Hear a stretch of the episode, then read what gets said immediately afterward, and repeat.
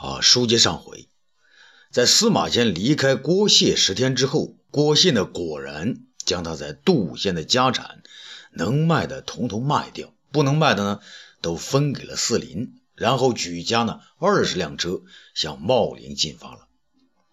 这邻居们知道郭大侠要迁走呢，许多人都来问候。到走的这一天啊，整个村镇的人几乎全部来到路边，有的人呢是看热闹。但更多的人是来送行。一个长期受郭谢之恩、双目已经失明的老妇人，此刻跪在地上，向天祈求：“皇天厚土啊，保佑郭大侠平安吧！老身无儿无女，全赖郭大侠周济。这回他走了。”又给老身那么多的家产，皇天厚土，保佑郭大侠平安吧。这杜县平日从郭谢处受贿的，又岂止一人两人呢？只见二三十人沿途跪下，纷纷给郭谢祈求苍天望保平安。郭谢的徒子徒孙呢，约有百余人。争着呢前来挽车，那些拉车用的马呢，见有人在帮衬他们，不知道是用力的拉好呢，还是不拉为好。马都如此，那个不知所措，弄得那些车呢行走的也不自然。这郭谢在车上呢，看到这种情形呢，也有点着急。哎哎哎，你们都不必送了啊，这样走走停停的，我可就误期了哈。一个穿红衣服的。大徒弟模样的人叫做郭昌，在郭谢的门徒中，只有一流高手登上大徒弟等级的，才能改姓为郭。郭昌说：“师傅，不行啊，他们都要来送您，徒儿拦不住啊。”那另一个穿绿衣服的，不知姓谁名谁，反正是徒孙模样的人，祖师爷就让徒子徒孙们送一送吧。听说茂陵由义纵管辖，那可是个杀人不眨眼的魔王。那徒子徒孙们心里不踏实啊。郭谢呢，无奈的摇了摇头。那由着车队呢，紧一阵的，慢一阵的前行。郭谢的邻里们呢，站在车后，有的呢开始痛哭。而正在行走之间，一个绿衣徒弟来报：“老爷，杜县县令前来相送。”郭谢说。好了，你就说郭谢我急于赶路，就不麻烦那县令大人了。郭昌呢，小声的劝阻道：“不行啊，师傅，说什么您都要见一见呢。”郭谢无奈，只好说声：“啊，那就请吧。”杜县县令的个头不高，但却是鬼头鬼脑。他老远老远的就下了车，大步并小步的跑过来，满面堆笑呢，站在车下。啊，郭大侠。杜县县令许仲衡来迟，请大侠不要见怪。郭谢呢也不下车，只是欠了欠身子，答道：“啊，哪里哪里，郭谢在杜县多多打扰，平日县令大人多多关照，今日奉命迁往茂陵，您就省心了。”徐仲衡呢连连摆手：“哪里哪里，郭大侠，本县令能为大侠办事，实为荣幸之至啊。”今日郭大侠远去茂陵，是为避县一大损失，民众寝食不安，本官也睡不好觉啊。哦，徐大人，你言重了吧？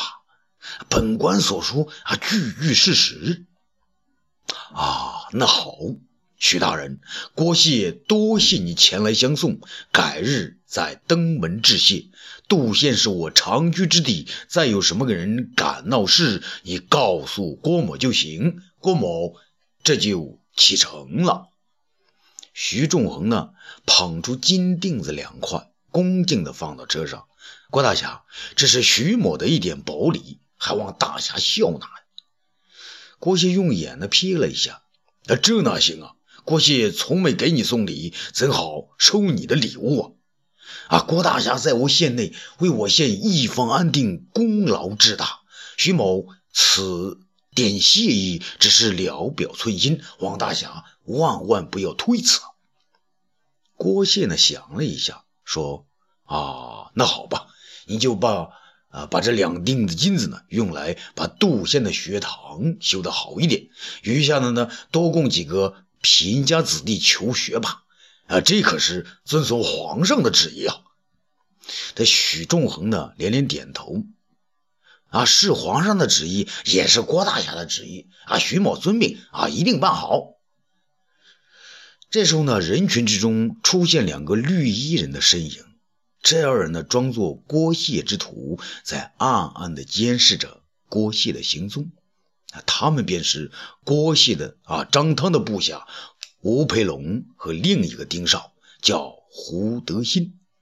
啊，他们对视了一眼，互相恨恨的点了点头。这长安城中啊，廷尉府内只剩下张汤。和主父偃两个在一起。义宗大人这次去茂陵，必定严加布防。可是这郭熙来到茂陵，不管生事儿不生事儿，啊，都够他义纵头疼的呀。张汤口中如此说着，心里呢可有点幸灾乐祸。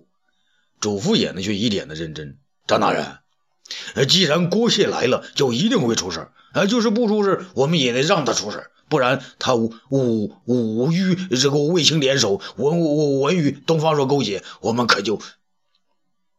这张汤呢，露出不以为然的神色。朱福衍，那据我所知，郭谢与你无冤无仇，而东方朔对你却是有大恩大德的呀。你如此的不依不饶，在本大人看来，好像有些说不过去嘛。祖父衍笑了。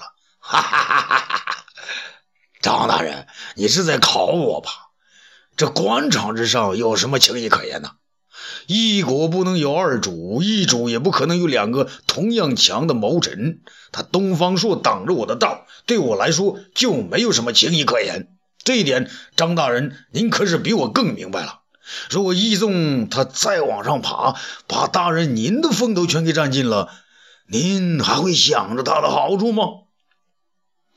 这张汤啊，觉得主父也是个虫子，钻进了自己的肚子里。他是觉得腹部的疼疼了一下，居然说不出话来。主父眼见张汤被自己击中，便又把话呢说了回来：“那张大人，你我可都是最忠于皇上的臣子。那郭谢无君无父，便是我们不共戴天的敌人。”皇上对郭谢如此深恶痛绝，而东方朔却要再三的加以保护，那就等于东方朔先和我们过不去。大人，你也再三要求皇上惩治郭谢，难道不是和主父偃一道，都是出于对皇上的啊忠心吗？这张汤抬起头来，再看看主父偃，只觉得主父偃呢也是一面镜子，自己呢居然能从主父偃的脸上。看出自己的影子，唯一不同的是，主父偃的脸上的有块大疤。他警觉了起来，不再说话。主父偃呢，以为张汤甘拜下风了，那更是是语若连珠。啊，张大人，您的行动我最佩服的。你在国谢那儿早已安排下些眼线，什么时候时机成熟，你就会收拾国谢。你这是为皇上解气呀。我主父也能一百个叫好，一百个帮忙，只要能让皇上高兴，什么东方朔，什么卫青啊，都让他们啊躲得远远的。主父偃的声音呢，这时候低了下去，他的嘴呢渐渐的闭上。他发现张汤的脸上有一些不快的颜色，更准确的说，张汤的脸上露出了杀机，一种似乎不是针对。郭谢的杀机，这主父偃心里一哆嗦呀！嘿嘿，主父偃啊，主父偃，言多必失啊！你窥透了张汤的心底秘密，你还要说出来？你是个十足的大傻瓜！你对付东方朔那种爱讲情义的人可以这样，可你要是对张汤推心置腹，哎，你的麻烦也就来到喽！主父偃呢，傻到那儿了，眼睛呢直勾勾的看着张汤。嘴张得大大的，他再也说不出话来。那过了一会儿呢，张汤的脸色呢由阴转晴，他突然大笑起来，哈哈哈哈哈！这笑声啊，让主父也是毛骨悚然。哈哈哈哈哈！张汤笑着站了起来。主父大人，张汤呢，真没看出你这么厉害，难怪东方朔会在你面前败下阵来，难怪皇上会器重你，让你连升四级，你真是千古难得的奇才，怪杰。张汤今天呢，啊，算是自愧弗如了。这主父也呢，咕咕哝哝的说：“啊，张张张张大人，您意意思是？主父爷，如今你我还有义纵。”那我们三个是三人同拉一架车，皇上的鞭子要打的是郭谢，那我们就要把郭谢送到皇上的边下。可是捉不到郭谢，我们三个人都要挨鞭子抽啊！主父也呢觉觉得是说张汤说的有道理，可心里呢还是忐忑不安。张汤呢见他心神不定，便走上前来，拍了拍他的肩膀：“好了好了，主父爷。”你对皇上的忠心，还有你的私心，今天呢也都对张汤我说了，我们算是他知心朋友。等抓到郭谢，我定在皇上面前着力保你公孙弘的老朽啊，早就没用了。啊！主父偃的惊叫一声，不知是祸是福，他那心里呢马上又出现一句话：管他娘的是福是祸！啊，祸兮福之所依，啊，福兮祸之所伏，啊，由他去吧。